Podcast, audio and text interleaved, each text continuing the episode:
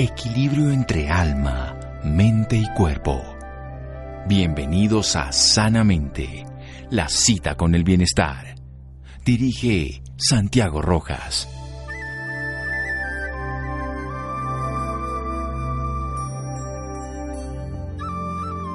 Ser profundamente amado te da fuerzas, mientras que amar profundamente a alguien te da coraje. Lao Tse.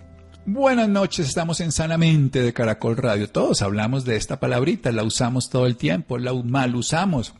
La ponemos en poemas, en canciones, en rancheras, en sufrimiento y en dolores. Sin embargo, no lo hacemos la gran mayoría de las veces de una manera que llamaríamos consciente. El amor consciente es una posibilidad, su beneficio, su acción. Vamos a hablar con un PhD en filosofía, miembro del grupo de investigación Epimeleía. Tiene una investigación postdoc en la postdoctorado en la Universidad Autónoma de Madrid sobre el amor como modo primordial, una investigación doctoral de la Universidad Pontificia Bolivariana sobre el estado del hombre en el sistema económico capitalista contemporáneo, una investigación magíster en la Universidad Pontificia Bolivariana sobre el fenómeno erótico de Jean-Luc Marion, sobre la inconveniencia de no pensar en el amor. Vamos a hablar de sí pensar en el amor, de ese amor consciente, de ese amor que le da sentido a toda la existencia. Sergio Molina, buenas noches, gracias por acompañarnos. Santiago, qué gusto estar con ustedes, estar con tus oyentes y hablar de este tema que se nos hace tan cotidiano, pero al mismo tiempo tan extraño, ¿no? Porque aquello de pensar el amor como que es como decirles piensen en un diamante o piensen en un brownie, diríamos, eso es para probarlo, disfrutarlo, no para pensarlo, pero bueno, vamos a hablar. Sí, precisamente los pensamientos nos hablan simplemente de unas creencias y unas retóricas que dejamos guardados en nuestra memoria, pero no nos permite experimentar. Sí, muy bien. ¿Qué es el amor entonces, Sergio? Fíjate que el amor es una experiencia, el amor es un fenómeno, el amor es un acontecimiento. Le viene a su manera a cada quien. Y Santiago y oyentes, lo primero que tenemos que acordar es que razón y sentimiento o cerebro y corazón no se contradicen ni son excluyentes. Es decir, cada uno verifica al otro. Lo importante de las relaciones conscientes, y en este caso no solamente vamos a hablar de la relación de pareja, sino toda relación que establecemos con el medio ambiente, con el trabajo, con los compañeros, las cosas que nos rodean, eh, deben ser conscientes y deben de estar atravesadas por la conciencia. Deténganse en la conciencia, es una especie de sedazo que de alguna manera, muchos me dicen que soy como el, el aguafiestas o el grinch del amor cuando toco estos temas, pero de alguna manera traer la razón o invitarla a la experiencia amorosa legitima esa misma experiencia, es decir, no la dejamos abandonada a la sensación, a esas mariposas en el estómago que como digo hay veces muy ricas, muy deliciosas, Santiago y oyentes, pero que también debemos verificar cuántas mariposas tenemos y de qué especie son. Así hay que saber si las son las monarcas, son las buenas o son polillas que nos destruyen la ropa y todo. hay, que darle, hay que darle un sentido de conciencia, que es lo que vamos a hablar en un momento aquí en Sanamente con Sergio Molina, PhD en filosofía. Vamos a hablar sobre el amor consciente. Seguimos en Sanamente. Síganos escuchando por salud. Ya regresamos a Sanamente. Bienestar en Caracol Radio. Seguimos en Sanamente.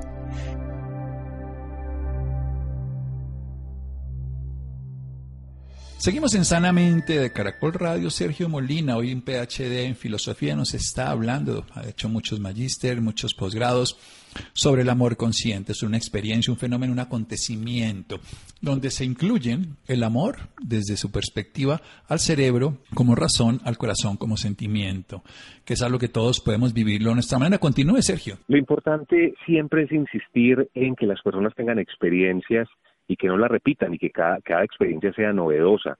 Me hacen una pregunta muy frecuente y es aquella de si se puede refinar el modo amoroso. Dicho de paso, algo escandaloso es, bueno, hoy les notifico, el amor no existe, no sé cuántas personas han reparado en ello, pero existen los amantes y existimos los amantes. Luego, el amor entonces es una experiencia formulada por dos personas o varias personas que mm, determinan estar en relación, es un modo de relación. Entonces, insistimos, no existe el amor, pero existen los amantes que plantean una relación. Ahora, hagámosla acorde a nuestros propósitos y vamos midiéndola. No es tampoco, Santiago y oyentes, eh, una invitación a la hipervigilancia, ni serían relaciones amorosas eh, totalmente controladas, no, para nada. Siguen siendo espontáneas, lo que pasa es que las pasamos por el sedazo de la verificación. Lo que yo he determinado eh, como verificación en un libro que está por salir es básicamente esa experiencia en la que yo estoy legitimando si estoy aquí por gusto, si esto responde a mis expectativas, si voy en orden de crecimiento y si estoy afectando positivo o negativamente a la persona eh, con la que me relaciono. Ese tipo de invitaciones son bienvenidas a hacerlas todos los días o todas las semanas en un acto espontáneo, hacerlo un hábito. Y tú sabes, Santiago, lo has dicho muchas veces, esos hábitos que son saludables, esos hábitos que son bienvenidos y se hace casi que instintivamente, bueno, ¿en qué estoy y para dónde voy? Es básicamente esa es la invitación y a que las dos cosas vayan juntas. Bien, sí, una verificación además. Eso es interesante porque Sí, un, un, equilibrio entre la razón y el corazón. Tenemos además, uno podría enamorarse de alguien, le puede parecer, pero no tiene sentido por las condiciones que sea, que no puede generarse esa posibilidad y uno lo que ve precisamente en el duelo, que hay personas que no hacen esa verificación y siguen quedándose solo por el gusto, pero no ven todas las demás cosas, el crecimiento o lo afectarse positivo o negativamente cualquiera de los dos. Hablemos de esos cuatro punticos, esto de verificación por gusto, expectativas, crecimiento, afecto positivo, negativo, cómo afecta a la otra persona, pues.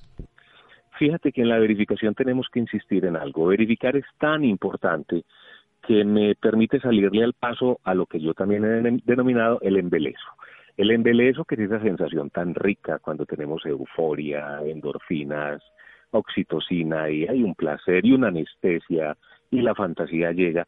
Eh, salirle al paso al embelezo. De hecho, por ahí he dicho, si estás mareado, detente y siéntate si estás enamorado también. Lo digo jocosamente porque hay veces el amor nos embeleza tanto que nos confunde y no nos permite ver muchas otras situaciones. Entonces, la verificación me sitúa en un estado consciente en el que determino qué hay en una relación, qué expectativa tengo de esa relación.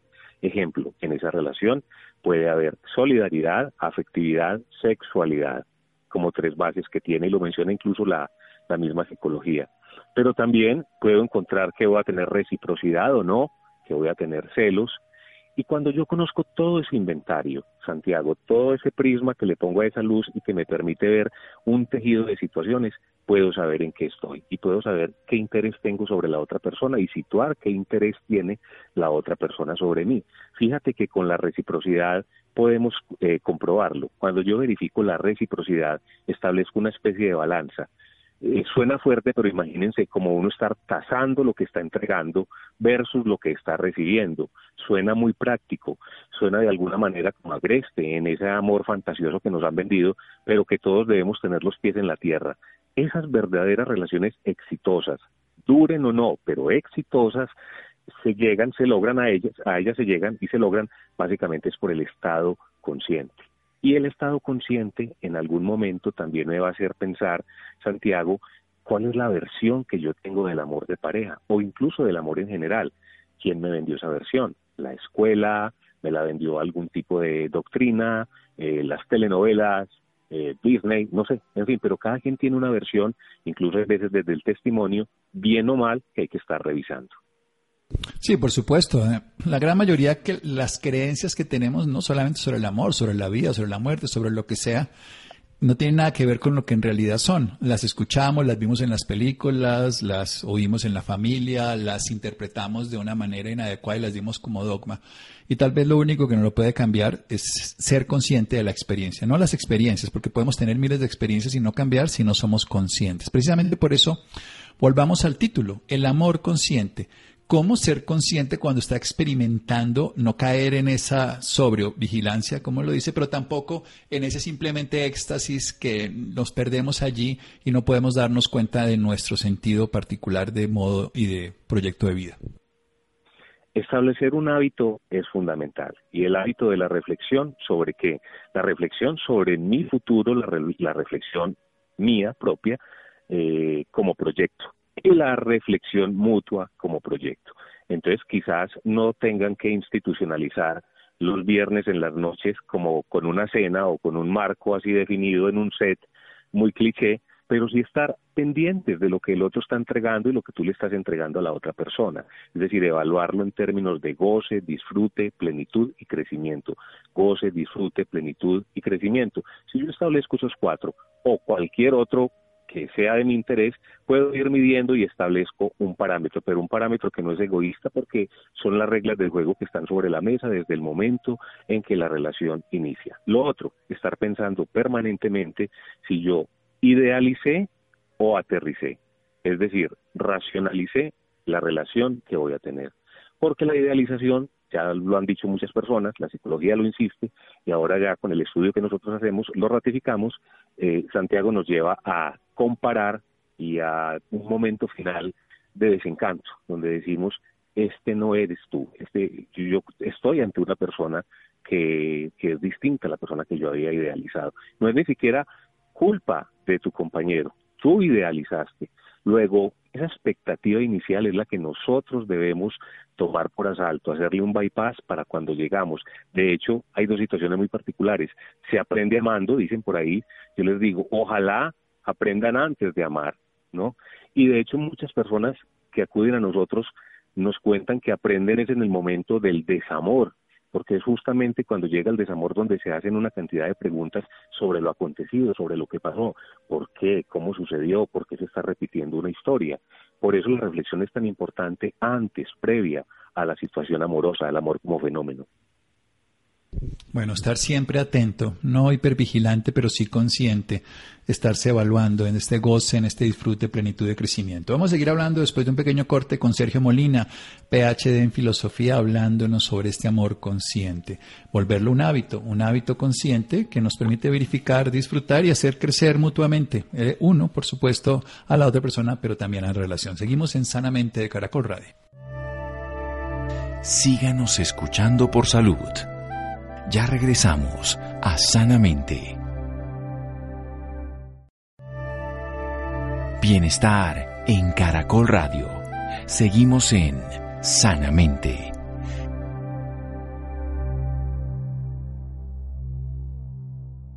Seguimos en Sanamente de Caracol Radio. Estamos hablando con Sergio Molina. Estamos hablando sobre el amor consciente. En realidad no existe el amor, pero sí existen los amantes porque la relación son las que lo permite. Hay afectividad, hay sexualidad, hay comunicación, hay muchas cosas que se están generando en esa experiencia, en ese fenómeno, ese acontecimiento que se dan todos los días, donde no se excluye la razón y el sentir, donde nosotros podemos pensar y podemos sentir y podemos estar dándonos cuenta, podemos estar evaluando ese goce, ese disfrute, esa plenitud, ese crecimiento como no lo dice, o darle parámetros que sean importantes para nosotros. Volvamos a un hábito, un hábito que nos permita darnos cuenta que ni lo idealizamos y tampoco estamos simplemente estructurándolo desde la razón. Hay que buscar ese equilibrio, ese equilibrio permanente. Por supuesto, la gran mayoría de personas se desencantan porque se encantaron con algo que no era real. Crearon una imagen distorsionada, el enamoramiento genera eso, una alteración, es un estado alterado de conciencia que nos hace ver una realidad que no existe de otro y cuando se bajan las hormonas y todo este proceso descubrimos que el otro que nosotros creíamos que era no es. Pasemos a un estado esencial de la vida también, la autovaloración, la autoestima, el amor propio, Sergio. Absolutamente, y es una gran discusión que todavía disfruto sostener porque se, se analiza cuál es el primer o el gran amor. Y escuchamos muchas versiones también. Eh, por supuesto, el amor de madre a hijo es el único, el más grande, es, es exclusivo. También muchos dicen que el amor a sus creencias o a su creador, a su dogma. Eh, otras personas dicen que el amor de los amigos, Aristóteles insistía mucho en, en, ese aspecto del amor de amistad, un tema tan lindo donde él incluso decía la amistad, incluso sin estar atravesada por la sexualidad, ni siquiera por la exclusividad, se hace permanente. Y tiene sus razones. Cuando empezamos nosotros a comparar los tipos de amor, porque el tema es tan amplio, nos empezamos a dar cuenta, eh, Santiago, que, que, que el amor está en todo y es lo que tenemos que nosotros manejar, alejarlo de esa fantasía y volverlo como un implícito de los modos de relación de, de, todo mundo. Quitarle ese confite, quitarle ese azúcar que a veces le ponemos para darle incluso un sitial, aunque excelso, no confitado, no edulcorado. Es una realidad vivir esa, esa relación amorosa. Entonces también empezamos nosotros a hablar a veces del amor en todo, que fue la investigación que hicimos con la Universidad Autónoma, y decir el amor como modo, el amor, incluso eso que llaman éxito y prosperidad, y que está fundamentado en el amor, yo lo llamo eso, amor. Muchas personas eh, destacan hay veces como un proyecto fue exitoso, como una idea salió adelante y vemos que tenía un modo de relación con su proyecto que al mismo tiempo ese proyecto involucraba otros recursos, recursos humanos, otro tipo de recursos y ese tipo de, de apreciación, de disposición de las personas, de activación en modo amoroso, la llevó a conquistar en el éxito. Entonces muchas veces la conclusión sería eso, eso que llaman éxito y prosperidad, yo lo llamaría amor éxito y prosperidad. Sí, cuando uno tiene éxito es porque su alrededor está bien y cuando uno está amando al alrededor está bien, aunque ¿por qué? Porque está sintiéndolo desde adentro. Al fin y al cabo uno es el que siente todo, uno siempre le termina dando el valor de que lo hace feliz otra persona cuando uno le ha dado el valor a la otra persona que lo haga feliz y por eso después le da la culpa de hacerlo infeliz cuando uno le ha dado entonces el valor a la otra de hacerle que es el culpable de hacerlo infeliz. ¿Cómo darse cuenta uno de esa, de ser totalmente consciente de que nosotros somos esa fuerza que se genera a través de la relación, por supuesto, pero de la génesis de ese bienestar, neurotransmisores, energía, lo que ustedes quieran, de éxito y prosperidad que llamamos amor? Fundamentalmente con la disección del amor, y es como hacer una lobotomía, como llegar al cerebro a ver qué concepción tienes del amor, que hay que deconstruir y que nuevamente establecer. Entonces es establecer fundamentalmente qué es el amor, el amor como el bien que quiero en el otro, pero también el amor que siento yo mismo. Ahorita hacía es una cuestión que de pronto dejé por encima y es la que tiene que ver con el amor propio. El amor propio es por donde debes empezar, porque si no igual, ¿qué vas a donar? Hay una corriente que nosotros pregonamos mucho que es la del personalismo, en la que nosotros nos preocupamos por el otro, pero particularmente el personalismo te invita a que empieces primero contigo. En la medida que te conoces, en la medida que te fomentas, te cultivas, en esa misma medida te donas, de hecho, no es primero lo uno que lo otro, es simultáneo. Yo me, me voy conociendo, me voy donando y voy siendo partícipe con el otro. Fíjate, Santiago y oyentes, que ya no estoy hablando del otro como pareja, ya digamos en este momento saqué el amor de la alcoba, que creo que es una necesidad que todos tenemos ahora, sacar el amor de la alcoba y no dejarlo privilegiado o secuestrado a los encajes, las esencias, las velas y el vino, el amor va mucho más allá. Entonces empieza por tu hábito, por tu tranquilidad, por tu meditación, por saber que tu vida está ordenada biológicamente, mentalmente, espiritualmente. Y una vez estoy en ese orden, en ese mismo lineamiento, ¿cómo no donarme? Esa sería la pregunta. ¿Cómo no donarme? ¿Cómo no fundirme también? Es que además eso es técnicamente como la construcción. A mí me gusta el símbolo del amor como el símbolo de la torre de control y el cohete uno construye la torre de control gradualmente, la va estructurando, se va dando cuenta cómo es, hace la nave, pero cuando la el vuela, que sería en el amor, ya se suelta, ya no necesita la torre de control, que es toda la estructura, pero la tuvo que construir y sostenerla porque si no, no podría volar. Porque si fuera a volar sin la torre de control y sin toda la estructura, nunca volaría. Entonces simplemente se, se estructuraría y se destutanaría, para decirlo cotidianamente, contra el mundo. Pasemos a algo, el duelo, precisamente, cómo manejar desde un amor consciente el despecho. Y es la pregunta frecuente eh, que nosotros hacemos, ¿qué pasó? Danos tu versión. Eh, las personas llegan abatidas, bien por desencanto, porque una relación se acabó por desencanto propio o porque la otra persona se, se desencantó de ella y hay una desilusión. Entonces ya lo que estamos estableciendo es la expectativa. Trabajemos la expectativa que tenías y por eso advertimos dentro del amor consciente decirles, sabes que un supuesto real es que la relación va a tener un declive, porque ahorita lo mencionabas biológicamente, todo luego se estabiliza y vamos a ver cómo esa euforia o ese estado expansivo, Santiago, se va mermando. Y es absolutamente claro y lo podemos decir, bienvenida a la rutina.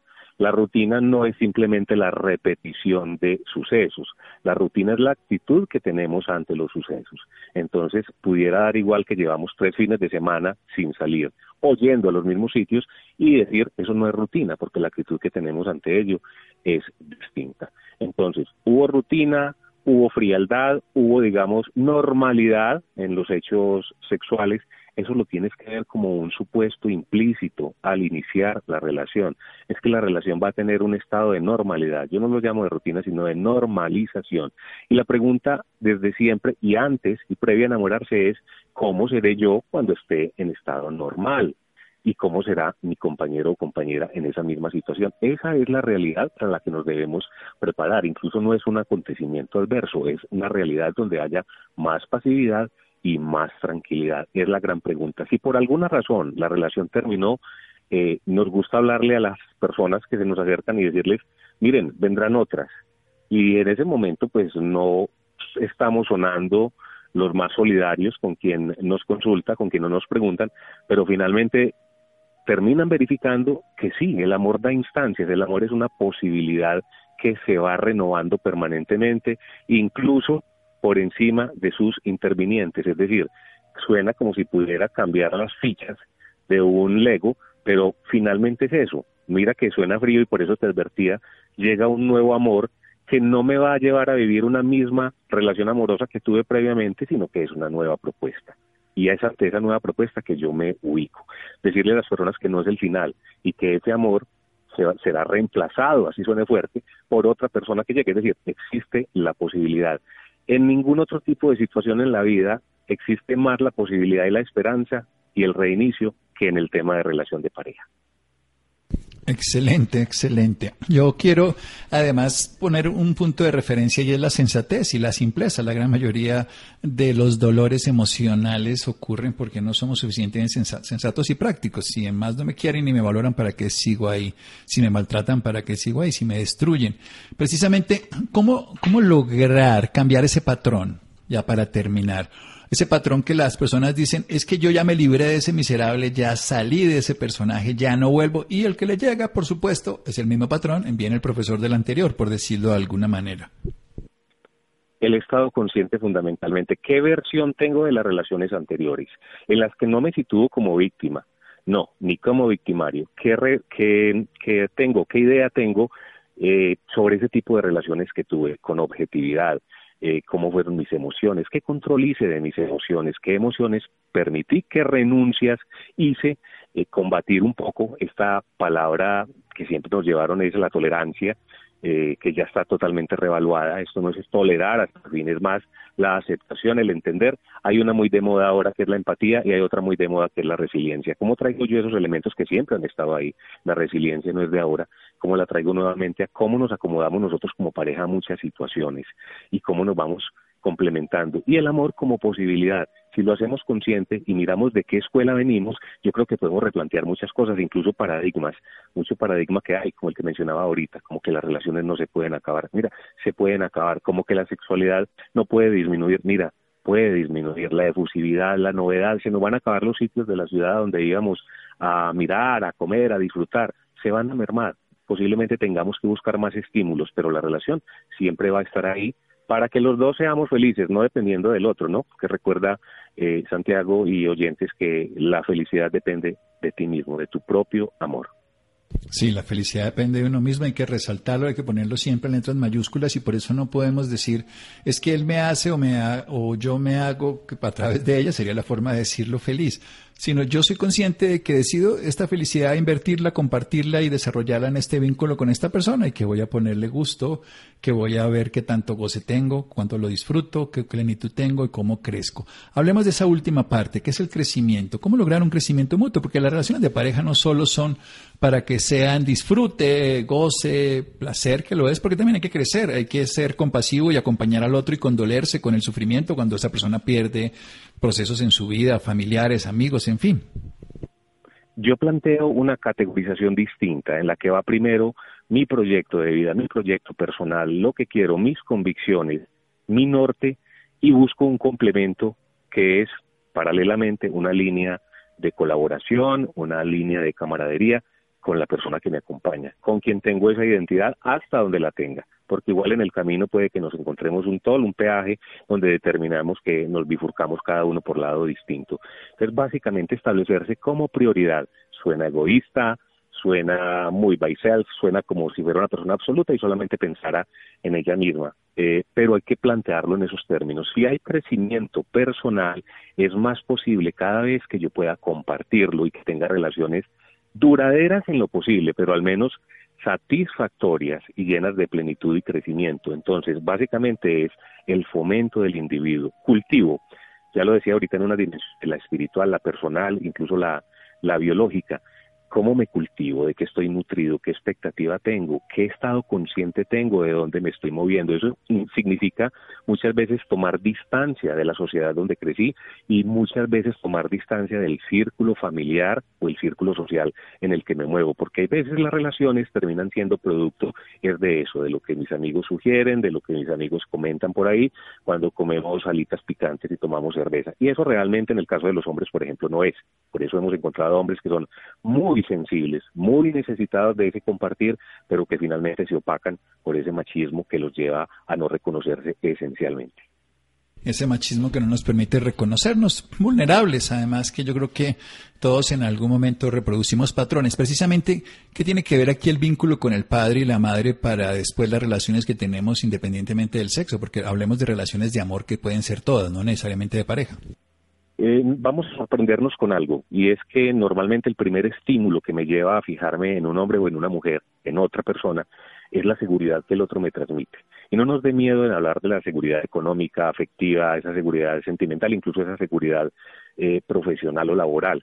Cuando nos vemos arropados o vemos que allí nos hacen sombra, nos sentimos queridos. Y por otro lado, nos gusta querer y cuidar y eso es un elemento innato que viene de padre y madre, es decir, todos en esencia y en potencia somos unos cuidadores y nos gusta rehabilitar. Por eso incluso podemos explicar muchas relaciones en las que uno de los amantes sobreprotege al otro porque tiene esa vocación o ese instinto o incluso esa malformación de querer arropar y cuidar al que considera que es víctima o desvalido o que necesita ayuda. Mira, es un concepto incluso muy primigenio, Santiago, donde todos acudimos es a auxiliar entonces, situar esa situación, eh, básicamente situar ese, ese, ese momento, porque básicamente nosotros tenemos en el día a día esas situaciones de vulneración del otro y salimos al auxilio. Es cuando ya yo logro determinar eso, cuando ya me doy cuenta cuál es mi modo amoroso, que yo como propuesta eh, apago incendios, si soy un 911, entonces inmediatamente sé que eso a lo mejor lo tenga que revisar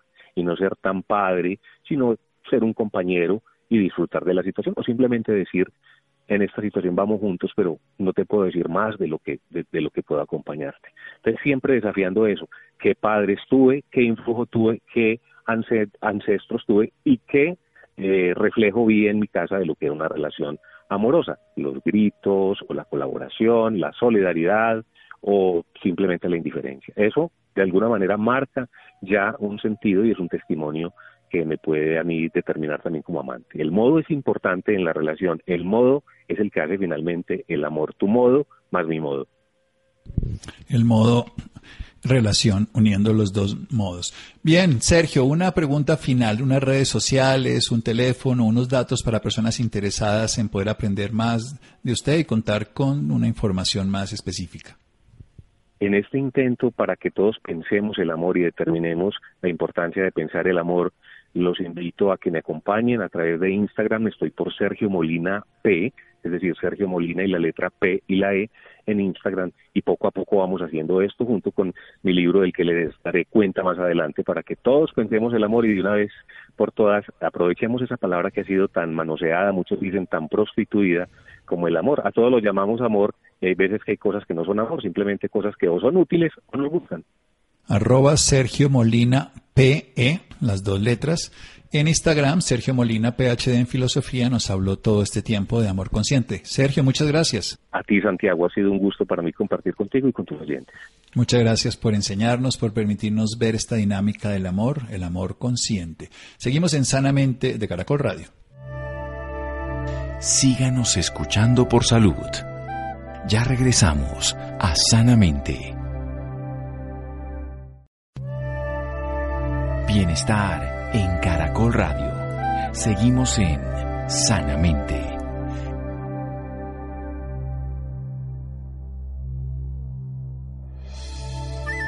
Seguimos en Sanamente de Caracol Radio. Bien, Laurita, cuéntanos un poco el comité de expertos que advierte que solo un derivado de los componentes del cannabis puede ser útil para el tratamiento de la epilepsia refractaria. ¿Cómo es esto? Hola, muy buenas noches Santiago para usted y para todas las personas que nos sintonizan a esta hora. Claro que sí Santiago, la epilepsia es una de las enfermedades neurológicas más frecuentes y que generan un alto grado de discapacidad. para la cual el cannabidiol de grado farmacéutico puede constituir una herramienta terapéutica en casos puntuales. Para hablarnos un poco más sobre este tema nos acompaña en la noche de hoy el doctor Juan David Roa. Él es neuropediatra e intensivista pediatra de la Universidad Nacional de Colombia. Doctor Juan David, muy buenas noches y bienvenido a Sanamente de Caracol Radio. Bueno, muy buenas noches, muchísimas gracias por la invitación y un saludo a toda la gente que nos está viendo en este momento. Bueno, doctor, para iniciar, háblenos un poco de la epilepsia. ¿De qué se trata esta patología? La epilepsia es una enfermedad crónica que consiste en una serie de descargas eh, neurológicas anormales que pueden o no pueden producir eh, reacciones en el cuerpo. Es decir, yo puedo tener convulsiones o puedo tener otro tipo de manifestaciones, pero son relacionadas precisamente con esta descarga cerebral anormal. Doctor, ¿y quiénes son más propensos a tener esta enfermedad? La epilepsia es una enfermedad que se produce en todas las edades de la vida sin embargo, los dos extremos de, la vida son los extremos en los que más frecuentemente se puede producir la enfermedad, es decir, en niños pequeños y en adultos mayores. Es una enfermedad muy frecuente, en Colombia más o menos dos de cada 100 personas pueden, pueden padecer epilepsia, entonces es muy frecuente.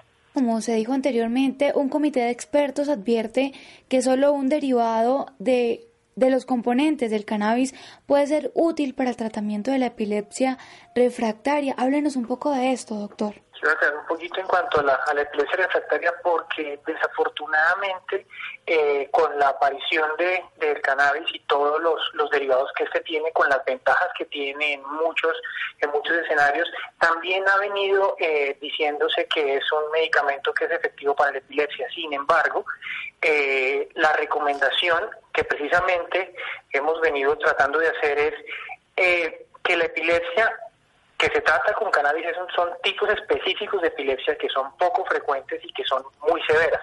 Nosotros, son tipos de epilepsia que nosotros llamamos epilepsias refractarias, que no responden a las medicaciones habituales y que requieren un manejo por un médico especialista que sepa específicamente de epilepsia, de neurología o neurología pediátrica para enfocar mejor estos pacientes.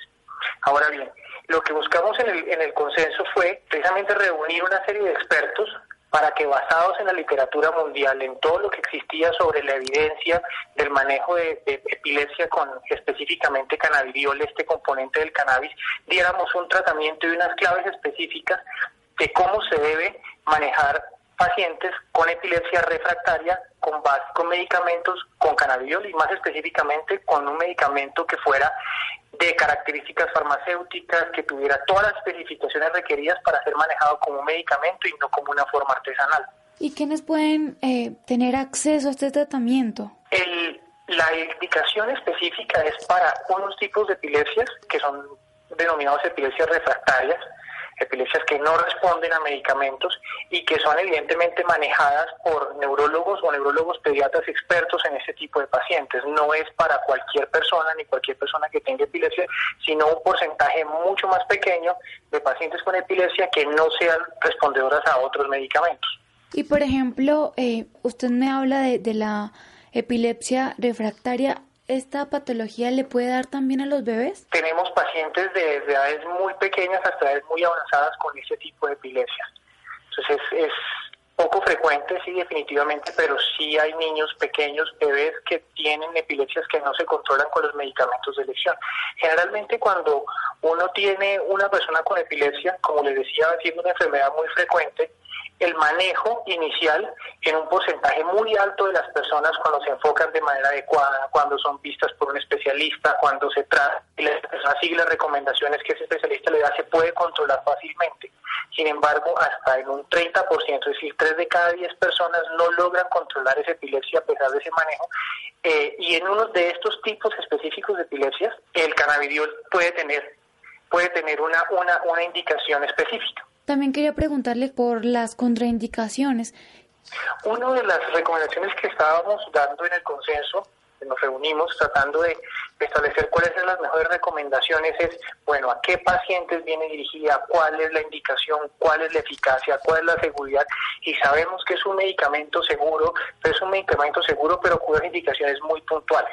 Entonces, una vez la persona que sufre de epilepsia, que es vista por, el, por, por su médico especialista eh, y considera que cursa con estas enfermedades de estos tipos específicos de epilepsia refractaria, puede utilizar ese medicamento, pero con unas recomendaciones específicas de cómo se lo voy a dar, qué tipo de, qué tipo de medicación voy a usar y en este caso la recomendación es siempre utilizar un fármaco que tenga... Eh, las aprobaciones, que haya pasado por todo el proceso de, seguridad y de, manejo que tiene solamente un, un, fármaco de grado farmacéutico. Entonces, una vez se tenga este, la indicación es que el médico que está manejando ese paciente, e idealmente un neurólogo o un neurólogo pediatra, eh, especifique cuál es la forma como debe recibir su medicamento, cuáles son las mejores indicaciones, con qué medicamentos se puede combinar y con qué medicamentos debe tener unas recomendaciones específicas, porque estamos hablando de pacientes que tienen ya varios medicamentos, que han tenido varios tratamientos anteriores y que requieren unas recomendaciones muy puntuales y especiales para poderlo manejar de manera más adecuada. Doctor, y por ejemplo las personas que nos están escuchando en este momento y deseen, no, no, conozcan mucho sobre el tratamiento y lo necesiten, ¿dónde lo pueden, dónde pueden encontrar más información? La, afortunadamente, tanto la Sociedad de Neurología Infantil como la Sociedad de Neurología están desarrollando, más allá del, consenso que ya tenemos, que lo pueden encontrar en la página de, la Asociación Colombiana de Neurología Infantil, eh, la Asociación Colombiana de Neurología y otras asociaciones están tratando de buscar la manera de establecer los mejores lineamientos para que la gente tenga por lo menos la educación y el, y el conocimiento adecuado de cómo se tiene que utilizar ese tipo de medicamentos. Hay que tener en cuenta que estamos hablando específicamente de algo que lo tengo que manejar como manejo un medicamento, con una prescripción médica específica, eh, con unas recomendaciones hechas por el médico. Entonces, para aquellas personas que eh, están interesados al respecto, la mejor recomendación es acuda a su médico y consulte con su médico si usted puede ser un candidato para este tipo de opciones. Esta recomendación es muy importante porque desafortunadamente con, con el con el boom de las de los medicamentos con base en cannabis pues existen muchas preparaciones eh, y de estas muchísimas no tienen las indicaciones y las recomendaciones específicas que debe tener algo como, como un medicamento que tenga las características farmacéuticas. Entonces hay que tener mucho cuidado y la recomendación incluso que hacemos nosotros desde el comité de expertos es utilicen medicamentos que tengan eh, las especificaciones y todo lo que un medicamento farmacéutico me puede dar. Esa es la recomendación más importante. Y siempre acuda a su médico y haga esto de la mano de su, de, su médico y especialmente el médico neurólogo, el médico neurólogo pediatra, que son los que estarían en condiciones de tratar de orientarlo en la mejor forma de hacerlo. Perfecto, doctor. Muchísimas gracias, doctor Juan David, por esta valiosa información y por acompañarnos esta noche en Sanamente de Caracol Radio. A ustedes muchísimas gracias y un saludo para todos. Buenas noches. Interesante, gracias. Mi querida Laura, a gracias a Iván también, a Rolando, a Ricardo Bedoya, a Freddy, a Jessy Rodríguez. Quédense con una voz en el camino con Ley Martín. Caracol piensa en ti. Buenas noches.